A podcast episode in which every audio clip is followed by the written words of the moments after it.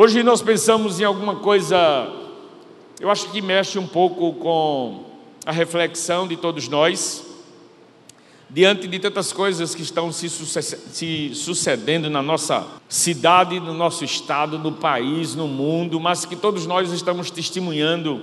E eu quero trazer você para pensar aqui junto comigo, e aí fazer você talvez até reproduzir perguntas que você mesmo faça no seu coração e de repente tem até algum receio de fazer a pergunta, porque dá uma sensação que está provocando Deus ou mesmo duvidando de Deus, mas lá no fundo, lá no fundo da sua alma e do seu coração, talvez essas questões sejam sejam suscitadas. Eu tenho um compromisso com você, a responsabilidade de acreditar que você é uma pessoa pensante, inteligente e vai acompanhar de forma bem intencionalmente buscando informações interessantes, mas de repente, se eu sugerir uma pergunta a você, a gente pode confiar em Deus? De pronto, a gente diz logo, pode. É bem interessante como nós somos sugestionados, talvez pela religião, nós somos sugestionados, talvez pela fé que nos foi ensinada. Mas quando a gente se depara com algumas realidades, a gente começa a entrar em crise, a gente começa a ter alguns conflitos.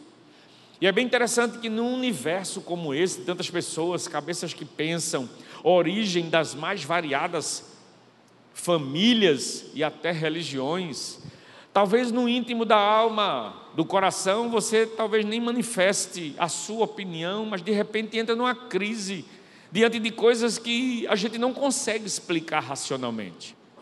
Aí eu começo a pensar seriamente e trazendo para nós alguns efeitos de interpretação bíblica aonde ele está quando as tragédias acontecem.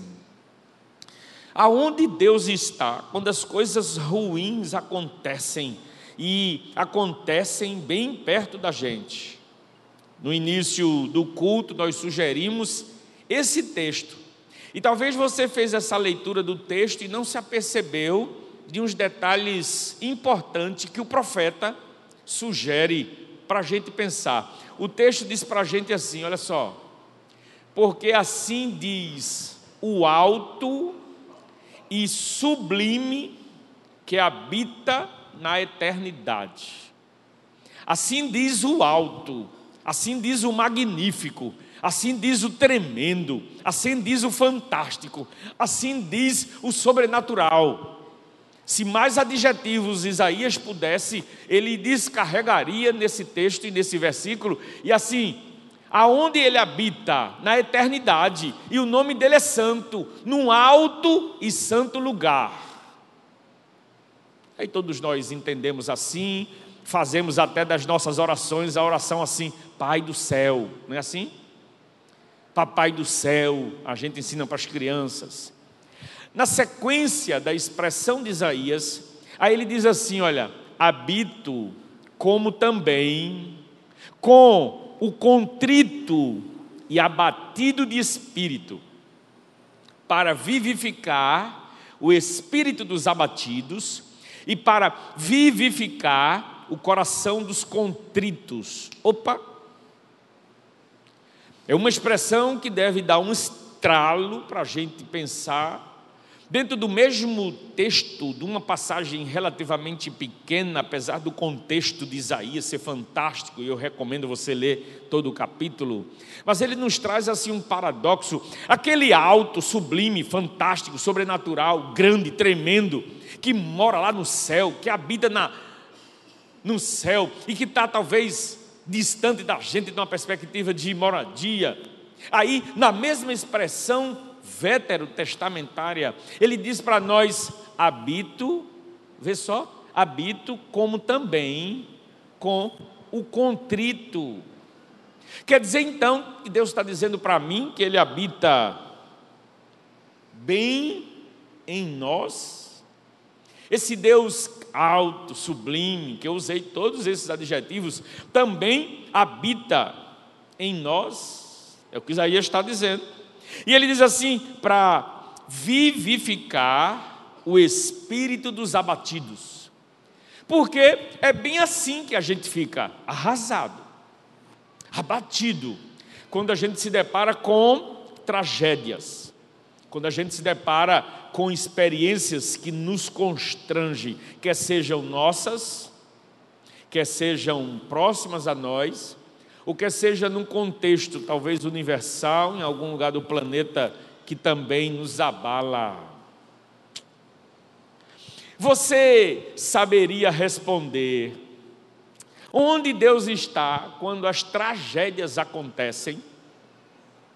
Quando as coisas ruins, trágicas acontecem? É bem provável que você tenha na sua vida uma experiência trágica. Falecimento, a morte de alguém, um acidente, uma enfermidade. É bem provável que você tenha uma experiência, ou talvez esteja vivendo agora seus dias estejam tenebrosos, não necessariamente talvez tragédia com morte, mas tragédias com prejuízo, tragédia com perca de alguém querido, como talvez o abandono do lar, a separação, coisa dessa natureza, coisas que nos abalam. E aí, quando acontece talvez conosco, bem perto de nós, você saberia responder onde Deus está quando essas tragédias acontecem? Quando acontece uma tragédia, seja sua, seja na sua vida, na cidade, no estado, no Brasil, fora dele, ou qualquer lugar do mundo, as pessoas geralmente começam talvez até buscar respostas, encontrar algo que possa se agarrar, porque de imediato nós queremos até defender Deus. Talvez os mais religiosos, talvez os mais fervorosos, talvez aqueles que têm e dizem que têm muita intimidade com Deus, queiram até partir para a defesa do divino. E digam coisas, talvez, articulem suas ideias, expressem, talvez, seus posicionamentos para externar uma defesa ao divino. Mas, quando a gente se depara com realidades como estas, por exemplo, quem lembra de imagens como estas, que a gente então ficou assustado, Brumadinho, no estado de Minas Gerais, que foi tomado por aquela barragem que dizimou aquela, aquela região. Quando eu me deparo com esses dados, lista de mortos da tragédia em Brumadinho sobe para 212. O número de identificados até agora, dizia os jornais naqueles dias, 212 pessoas, você tem ideia? Talvez a metade ou um pouco mais da metade desse auditório aqui.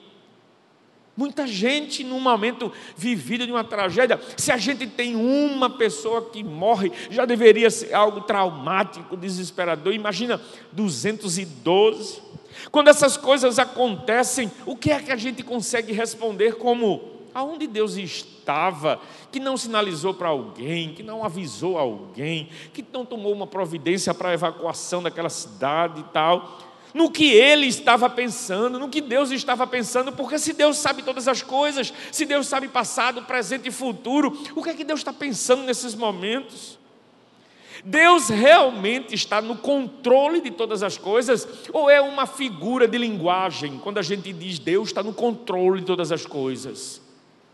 Ah, pastor, eu nunca parei para pensar dessa forma.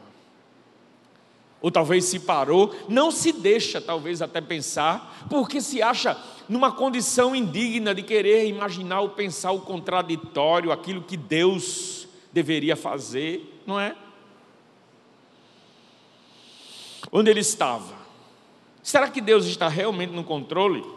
E se eu sugerir uma outra pergunta a você, será que a gente pode confiar realmente o universo a um Deus que talvez permita que essas coisas aconteçam?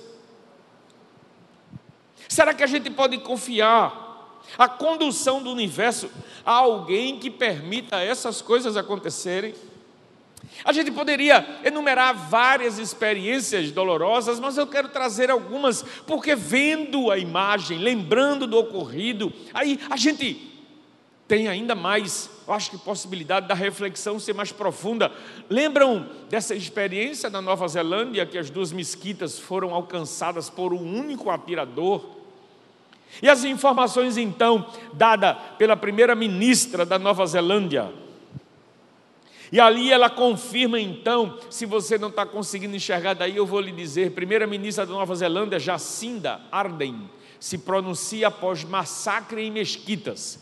Assassino matou 49 pessoas e feriu outras 48. Deus, onde tu estavas?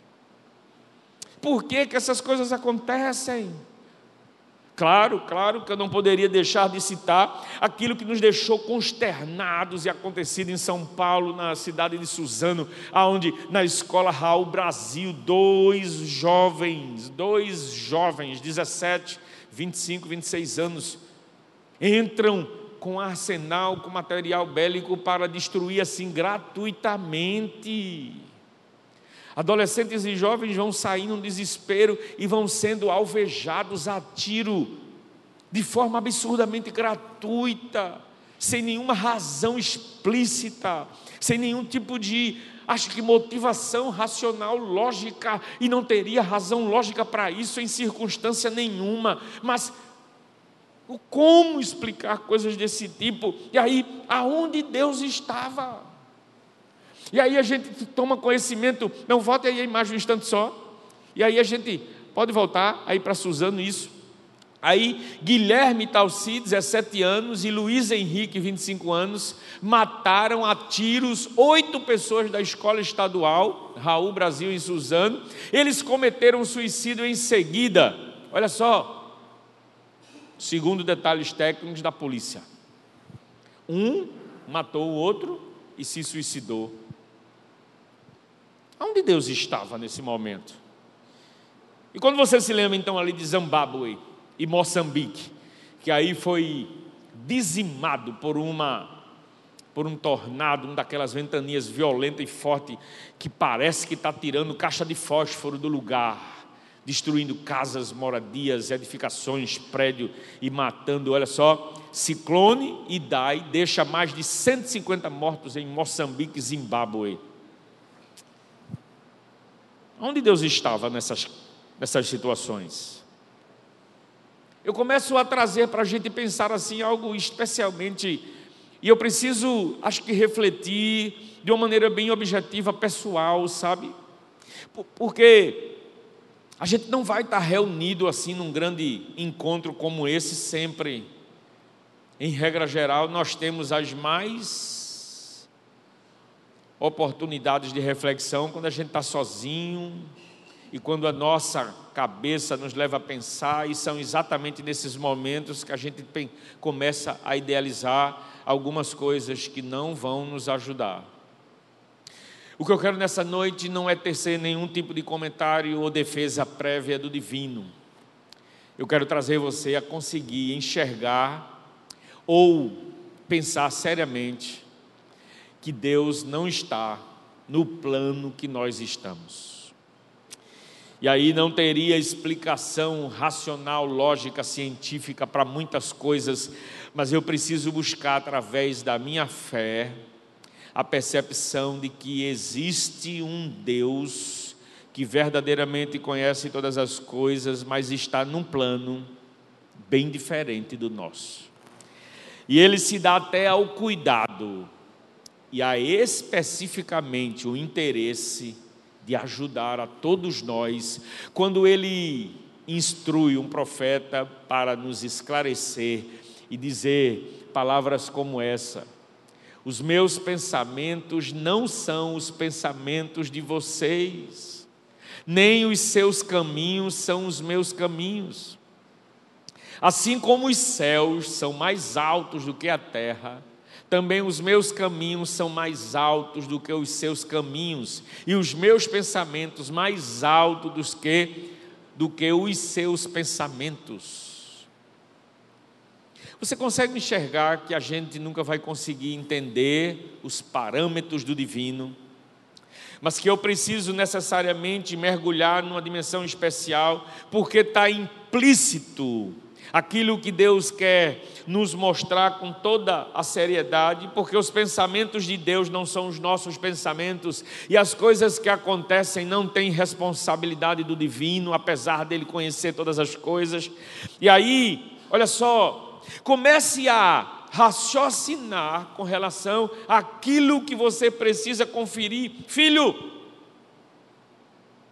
Se os seus pensamentos não são os pensamentos de Deus, imagine então, nós não estamos na vizinhança com Deus. Deus não é o meu vizinho, Deus não é o meu pareia, Deus não é o meu companheiro do ponto de vista de aproximação com relação à mesma perspectiva, à mesma forma de ver, à mesma forma de interpretar, à mesma forma de enxergar as coisas. Veja só, nós estamos passando sempre por uma existência e uma vida aonde eu tenho aqui um universo de percepções eu estou ministrando sobre uma palavra e é bem provável que nós tenhamos as mais variadas interpretações daquilo que a gente ministra ao seu coração, mas observe só, estamos estamos pensando sempre naquilo que é humano, natural, visível, corpóreo, material. É a nossa realidade.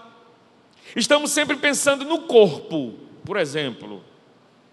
Deus tem uma preocupação de forma bem especial porque a preocupação de Deus é com o seu espírito. Nós não temos preocupação com o espírito, percebe? Ninguém cuida especialmente da alma.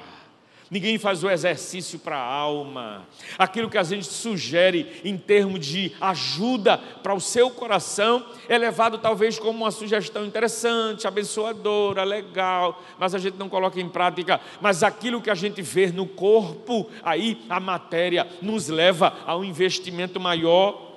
Nós sonhamos com o aumento do salário, porque é nossa sobrevivência, nossos sonhos, nossos projetos. Deus sonha com o aumento da sua sabedoria e a possibilidade de uma, de uma percepção muito mais sensível, detalhada e delicada para poder conseguir enxergar o que acontece à sua volta e ter uma leitura muito mais espiritual do que humana. Nós queremos evitar a dor, não é assim? Nós todos desejamos paz, claro, mas sabe o que é uma coisa curiosa? Nós não militamos pela paz e nem movemos um palito pela paz, mas todos de sã consciência almeja a paz.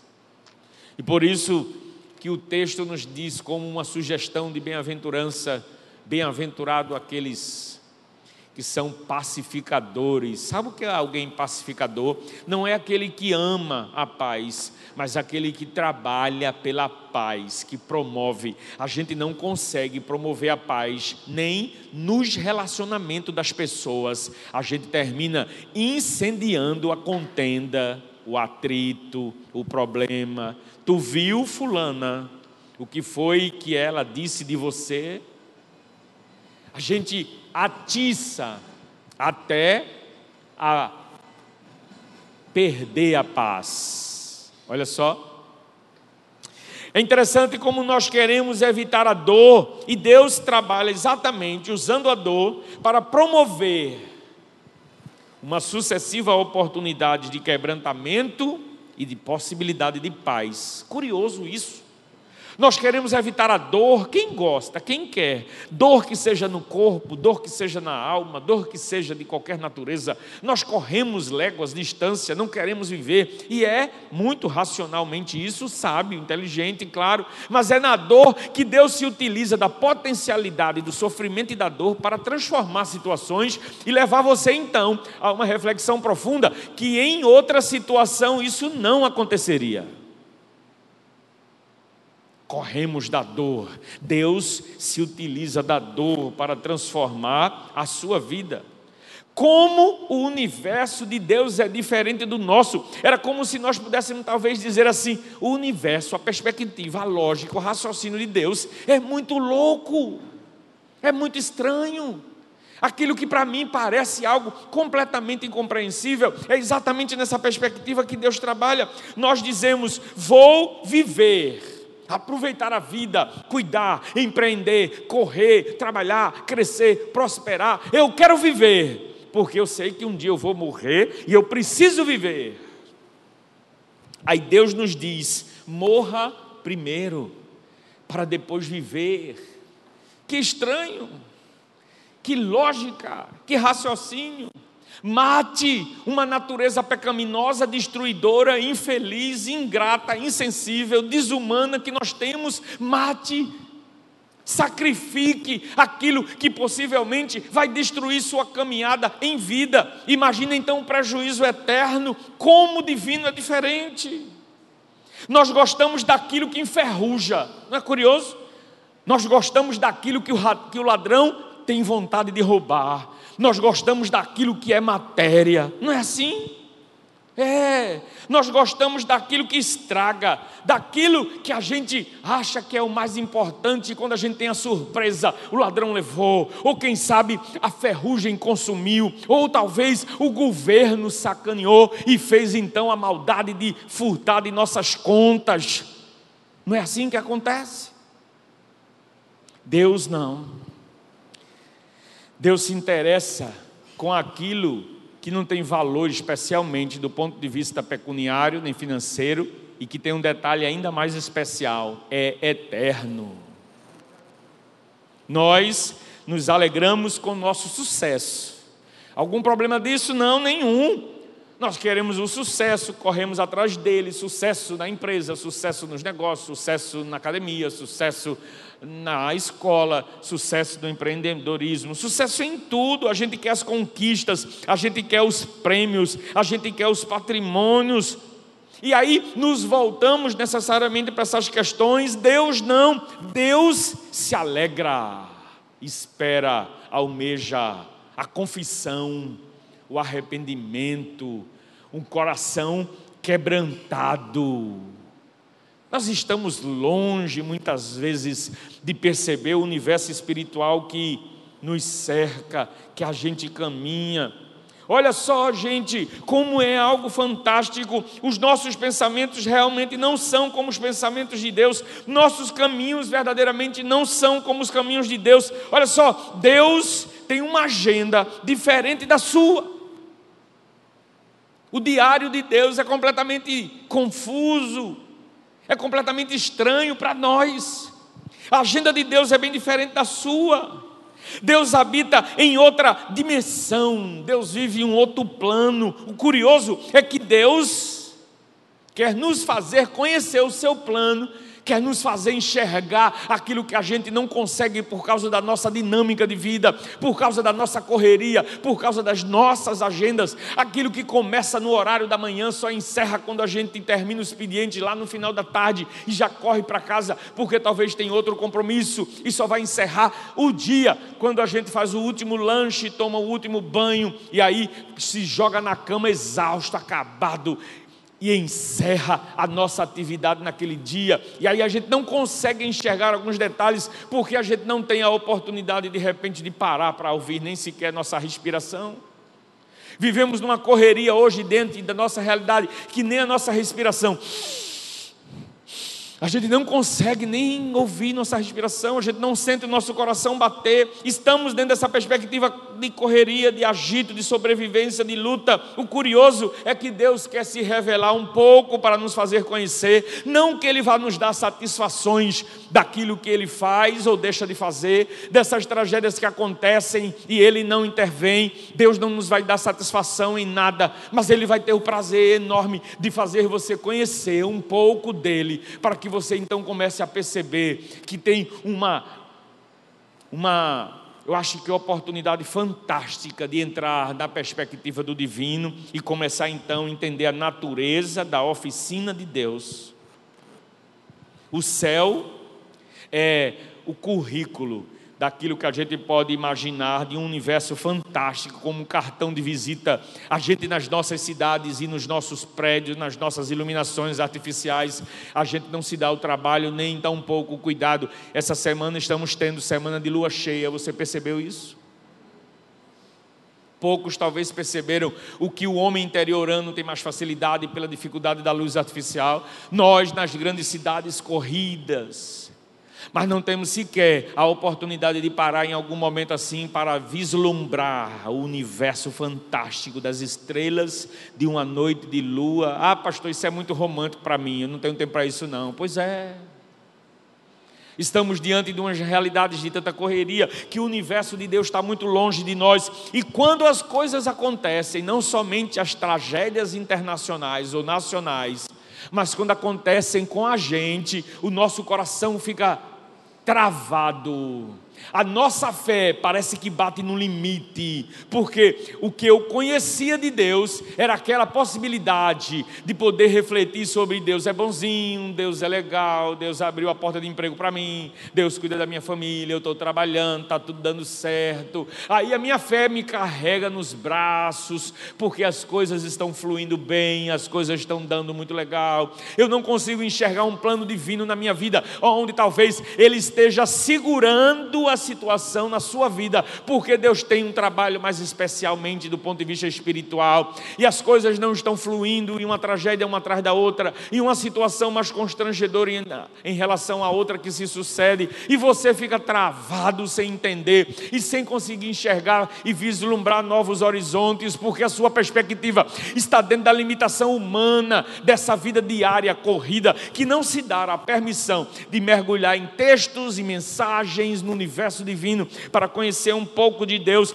Você quer conhecer o poder de Deus? Dê uma olhada à sua volta, a criação de Deus, a começar pelo seu corpo, a magistrosa estrutura do corpo humano, o funcionamento extraordinário, apesar de todos os seus descuidos e deslizes com sua saúde, mas o seu corpo está trabalhando para tentar corrigir as besteiras que você vem fazendo, destruindo seu corpo com excesso de açúcar com excesso de sal, com excesso de tanta coisa que está consumindo. Um dia ele vai dar um pipoco, sabe? Um dia seu corpo vai sinalizar, e aí você vai dizer: aonde está Deus?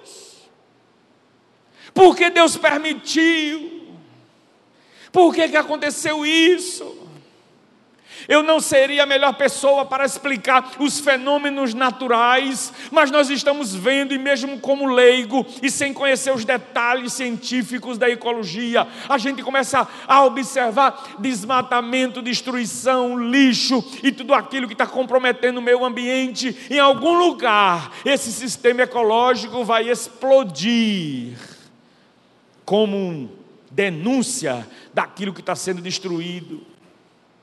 Não, não, não, não, eu não consigo enxergar castigo de Deus de natureza nenhuma, porque as pessoas estão mais e assim aí Deus castiga. Não, não, não, não. São, são resultados pura e simplesmente daquilo que a gente está vislumbrando no comportamento humano. Estamos caminhando realmente de uma forma profética, porque o livro, o livro do Apocalipse e as profecias do Velho Testamento estão cada vez mais pertinentes à nossa realidade. Sim, isso sim. Se você não tem o cuidado de observar, aí é trazido para um momento como esse, onde os fenômenos, as tragédias, as coisas que nos acontecem têm sim uma significação espiritual e uma resposta bíblica profética daquilo que é produzido nos final dos tempos, como efeito daquilo que a palavra está se cumprindo eu preciso trazer você a refletir sobre a Sua palavra e aquilo que Deus está ministrando no coração da gente. Olha só, este curioso universo do divino, de Deus, precisa ser vislumbrado. Você quer conhecer um pouco mais de Deus, dê uma olhada na sua criação, desde os micro-organismos até os organismos mais complexos que a ciência ainda quer e tenta explicar. E Deus está bem perto da gente. E como Isaías disse: Olha, eu moro no alto, habito no céu, mas eu estou também no coração daquele que é contrito. O que é esse estado de contrição, sabe, de quebrantamento, de humildade suficiente para pedir a Deus me ajude, porque eu quero compreender um pouco. Conversei com um garoto ateu não faz muito tempo. E eu fiquei encantado com a cabeça do menino, não pelo comportamento ateísta, mas eu imaginei como resposta e resultado, talvez, de um isolamento familiar, de um desprezo de pai de mãe, de experiências destruidoras na formação de uma criança, adolescente, mas que não acreditava mais em Deus, porque as suas experiências estavam sendo pejorativas, as suas experiências estavam sendo danosas, mas um garoto absurdamente inteligente, muito bem colocado no ano letivo da sua escola, com projeções fantásticas para o Enem e para um dos cursos mais difíceis na concorrência de Enem, mas assim, tive a oportunidade de não falar de Deus em um só momento, apenas conhecê-lo e ouvir aquele coraçãozinho jovem, ao mesmo tempo de uma percepção tão inteligente da vida, fruto de experiências tão sofridas. Por isso, a distância do divino, o afastamento de Deus, e não necessariamente porque teve alguma experiência com Deus e não ficou satisfeito, muito pelo contrário, estava aberto e disposto a conhecer Deus. Quer saber qual é o tamanho de Deus? Saia à noite e olhe para a luz das estrelas e emita, talvez, um parecer, uma opinião. Quer que eu lhe dê, quer que eu diga a você uma coisa bem interessante? Eu acho que é mais difícil não acreditar em Deus do que acreditar. Eu tenho essa concepção. Alguém que diz, não acredito em Deus. E como que isso tudo existe? É aquele famoso Big bang, aquela explosão inicial, e dali tudo começou a acontecer. Eu fico muito mais incrédulo com relação a isso, porque tem que ter um ser muito inteligente que tenha criado tudo. O sistema é muito complexo. Sistema solar, sistema da Terra, como gira, rotação, translação. Nossa, gente, quando você mergulha na ciência dos seres vivos, olha só, o mar, o oceano, só tem 3% de exploração. Você consegue enxergar isso? O oceano, as profundezas do oceano ainda não foi explorado, porque não tem equipamento suficiente que aguente a pressão do lugar mais profundo do oceano. Me arrepio com essas coisas. Como não acreditar em alguém supremo? Aí me lembro então dessa expressão que eu acho que vale a pena a gente comparar. Olha só, segundo livro de Crônicas, capítulo 2, versículo 6. Porém, quem seria capaz de lhe edificar uma casa? Visto que os céus e até os céus dos céus o não podem conter. Você consegue entender isso? E quem sou eu que ele edificasse casa, salvo para queimar incenso perante ele? Você acha que Deus habita aqui? Você acha que Deus está aqui? A própria palavra de Deus diz que Ele não habita em templo feito por mãos humanas. Deus não está aqui no prédio. Aqui tem só uma edificação que nós conseguimos construir ao longo dos anos para concentrar a igreja que se reúne, as nossas atividades. Deus não se contamina com a nossa atmosfera, atmosfera de pecado. Você consegue enxergar todos esses detalhes? Deus não é controlado pela linha do tempo da história. Se eu pedisse para você fazer uma linha do tempo, acho que os estudantes conhecem muito bem esse termo e como funciona. Sabe a, a bolinha do tempo do seu nascimento? Aí você coloca na ponta de um papel a bolinha do tempo, qual o ano que você nasceu? Aí você coloca. Aí você coloca 2019, é o ano que a gente está vivendo.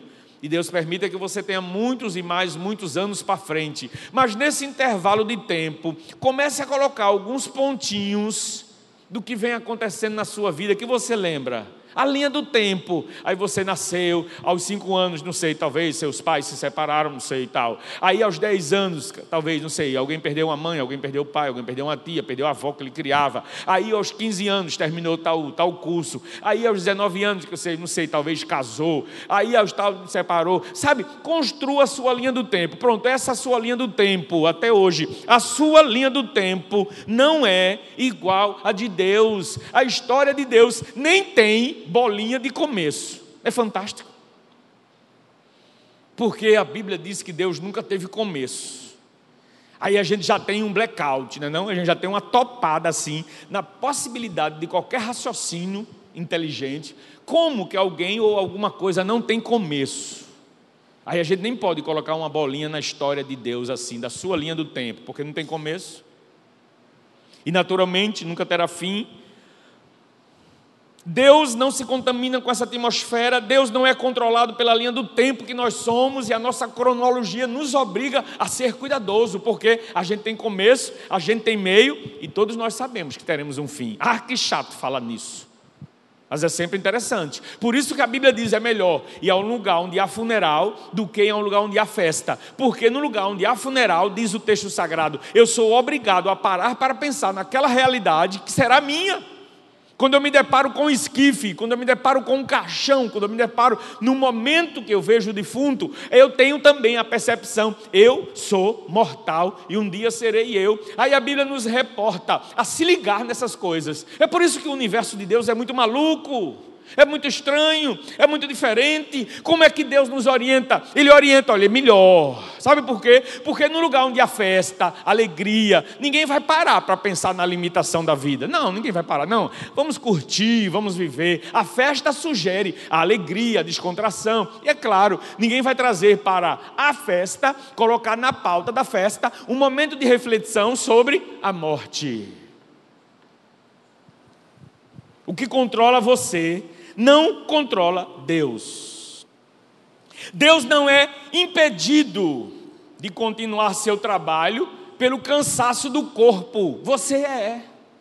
Vai chegar uma hora que tem um excesso, um limite, você não consegue progredir a partir dali. Você entra em exaustão, por mais que você queira trabalhar, produzir, fazer acontecer. Você tem que parar, você tem que dormir, você tem que se alimentar, você tem que ter esses. Deus não, Deus não tem interrupção por causa de cansaço. O que controla você não controla Deus. O que preocupa você não é necessariamente o que preocupa Deus. E o que é mais curioso, muitas vezes o que está preocupando você, Deus gostaria de tirar da sua preocupação, porque você está se desgastando em vão. Porque há todo um controle divino espiritual de Deus, e a preocupação dele era que você tivesse um outro tipo de pensamento e não aquela pré-ocupação em detrimento de outra realidade, de repente Deus gostaria muito que você se preocupasse com algumas coisas que você não está nem aí para isso. Você acha que a águia, a ave águia, se incomoda com o tráfico aéreo?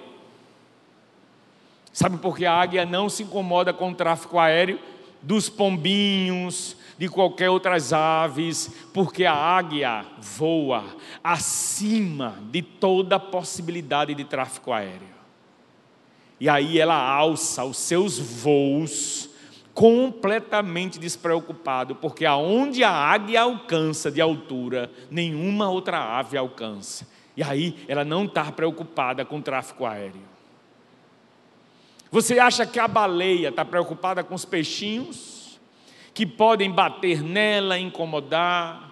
A baleia também está não preocupada não, porque a sua movimentação é nos setores mais profundos do oceano, aonde não tem desconforto, nem risco de choque e nem de abarroamento.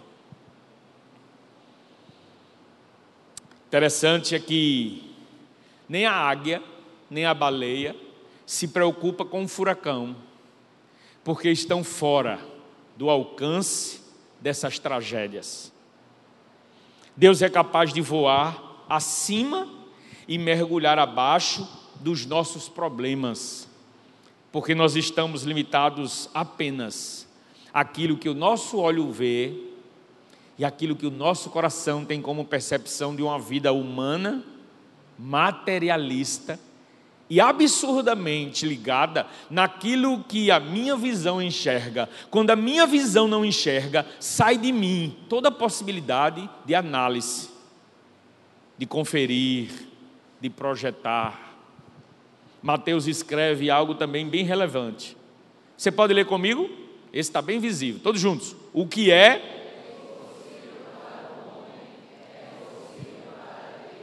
Você consegue acreditar nisso? Diante da realidade que você está vivendo? Tragédias que a gente experimenta, que a gente vê, que acontece perto da gente. Mas as suas tragédias. Poderia até chamar de pequenas tragédias, porque não tem morte necessariamente, eu espero que não. Não tem talvez prejuízos maiores da envergadura de um Brumadinho, ou da Nova Zelândia, ou da escola Raul Brasil em Suzano, no estado de São Paulo, ou em Moçambique, em Zimbábue. Talvez não tenha a dimensão dessa tragédia, mas cada um de nós talvez esteja vivendo uma tragédia pessoal, esteja sofrendo de algo especialmente na sua vida, e eu não sei em que proporção, de que maneira. Nossas perguntas, escute, os nossos questionamentos começam a trair a nossa fé. Os nossos questionamentos começam a trair o nosso entendimento, porque a potencialidade da nossa compreensão é bem limitada. Como assim, pastor? É, a gente não consegue compreender algumas coisas e aí a gente entra em crise porque nós queremos o empirismo em todas as nossas decisões e questionamento. O que é empirismo, pastor? É colocar como se fosse no laboratório. Eu preciso comprovar para poder acreditar. Eu preciso ter o laudo. Eu preciso ter a confirmação técnica, científica, para que eu possa acreditar. Dizemos que vivemos pela fé, dizemos que acreditamos em Deus, expressamos em nossas reuniões, fechamos nossos olhos, nos alegramos, mas aí, quando as pequenas tragédias ou grandes tragédias, e aqui, se nós pudéssemos parar para ouvir a história de cada um de vocês, talvez entraríamos numa emoção tão profunda de chorar copiosamente junto com você, ouvindo os seus dramas e as suas tragédias pessoais. Como Deus está em todos os lugares ao mesmo tempo. Quem diz que Deus está preso ao corpo como eu e você? Como Deus pode ouvir todas as orações que chegam até Ele de toda a terra, de todas as pessoas da terra? Quem disse que Deus tem a estrutura auditiva igual à sua?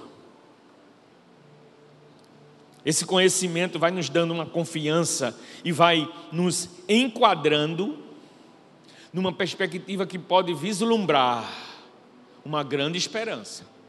Ou, olha só, talvez eu comece a desconhecer aquilo que eu deveria ter conhecimento e de repente não me encontro nessa perspectiva e o meu futuro começa a ficar incerto. Como assim, pastor?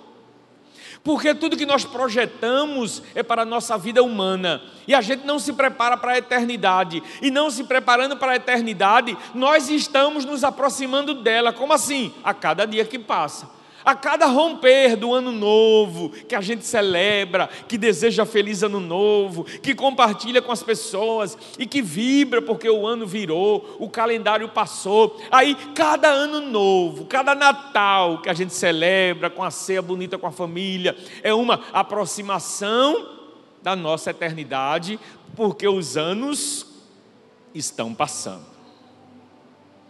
Sabemos que Deus está no controle do universo e eu preciso começar a enxergar que os planos e pensamentos de Deus não são os meus. E quando eu não tiver resposta nem explicação, eu preciso me calar e poder admitir no meu coração, através da fé que eu tenho na existência do divino, que Deus verdadeiramente está no controle de todas as coisas e eu não tenho explicação para tudo. É importante o conhecimento de que este Deus está no céu, mas que escolheu inclinar os seus ouvidos e habitar no coração de um contrito. Saia daqui com esse termo, contrição. Eu preciso ser um contrito, eu preciso parar para dizer a Deus: Deus, eu não entendo todas as coisas, eu não consigo ter explicação para todas as coisas, e eu também não quero articular defesa para o Senhor sobre todas as coisas, mas eu preciso a cada dia ter a certeza que tu estás no controle de todas as coisas.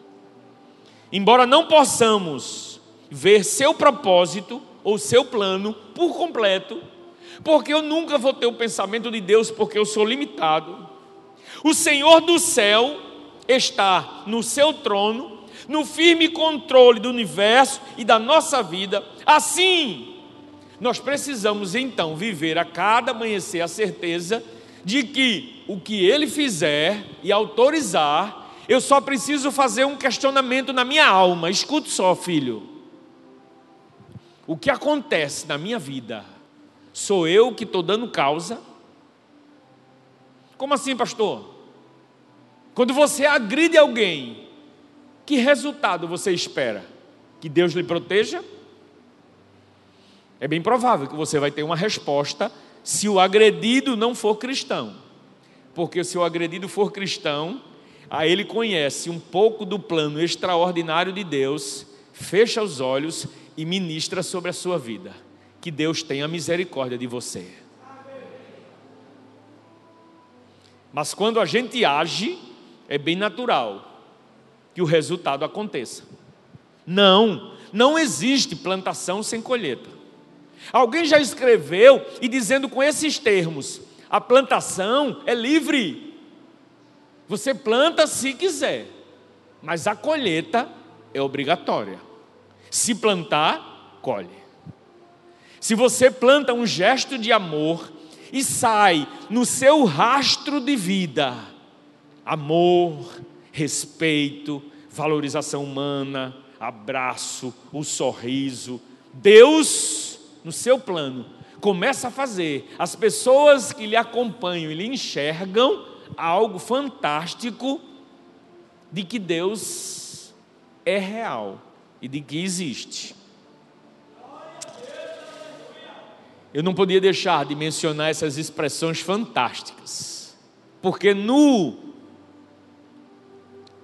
versículo, a parte final deles diz assim: como também com o contrito e abatido de espírito, para vivificar o espírito dos abatidos e para vivificar o coração dos contritos. É aí onde Deus está.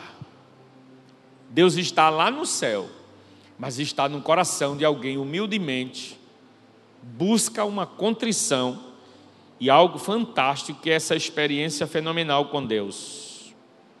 Sabe o que é que me leva a pensar agora nesses minutos finais da nossa reflexão? E aí pensar junto com você. Aquela coisa que nos deixa questionando, que talvez as pessoas perto da gente não conseguem nos ajudar, que talvez a gente nem consiga externar, manifestar, materializar a nossa angústia. Porque assim, olha, onde estava Deus quando aconteceu a tragédia de Suzano, no estado de São Paulo?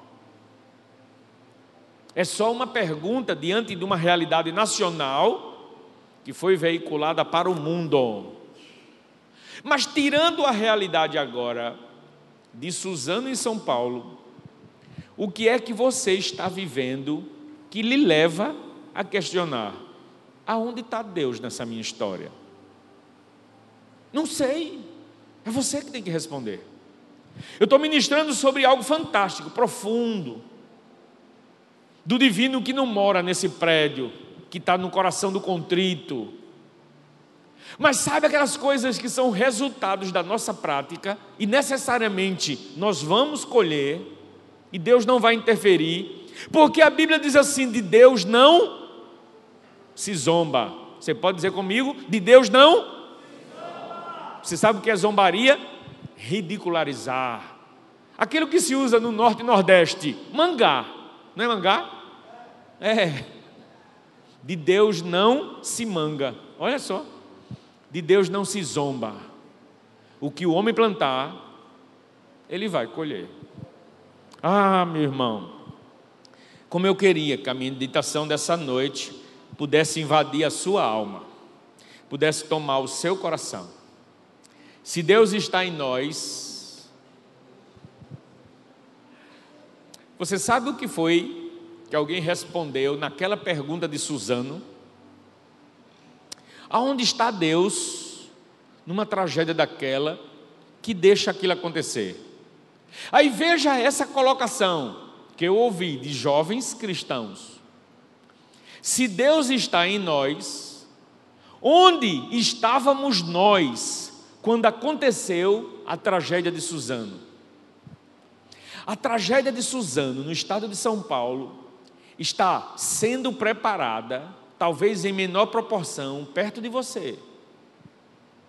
Seu filho, que está dando sinal de que não está bem, mas que você não percebe. Sua esposa, que você está perdendo, porque você não percebe. Seu marido, a sua saúde, tragédias que estão se preparando para acontecer numa menor proporção, possivelmente infinitamente menor em relação a Suzano, mas que está bem perto de você e que você, de repente, vai, talvez, gritar quando ela acontecer, perguntando: aonde está Deus na minha vida? Eu deixo somente como sua perspectiva assim: sabe o que é?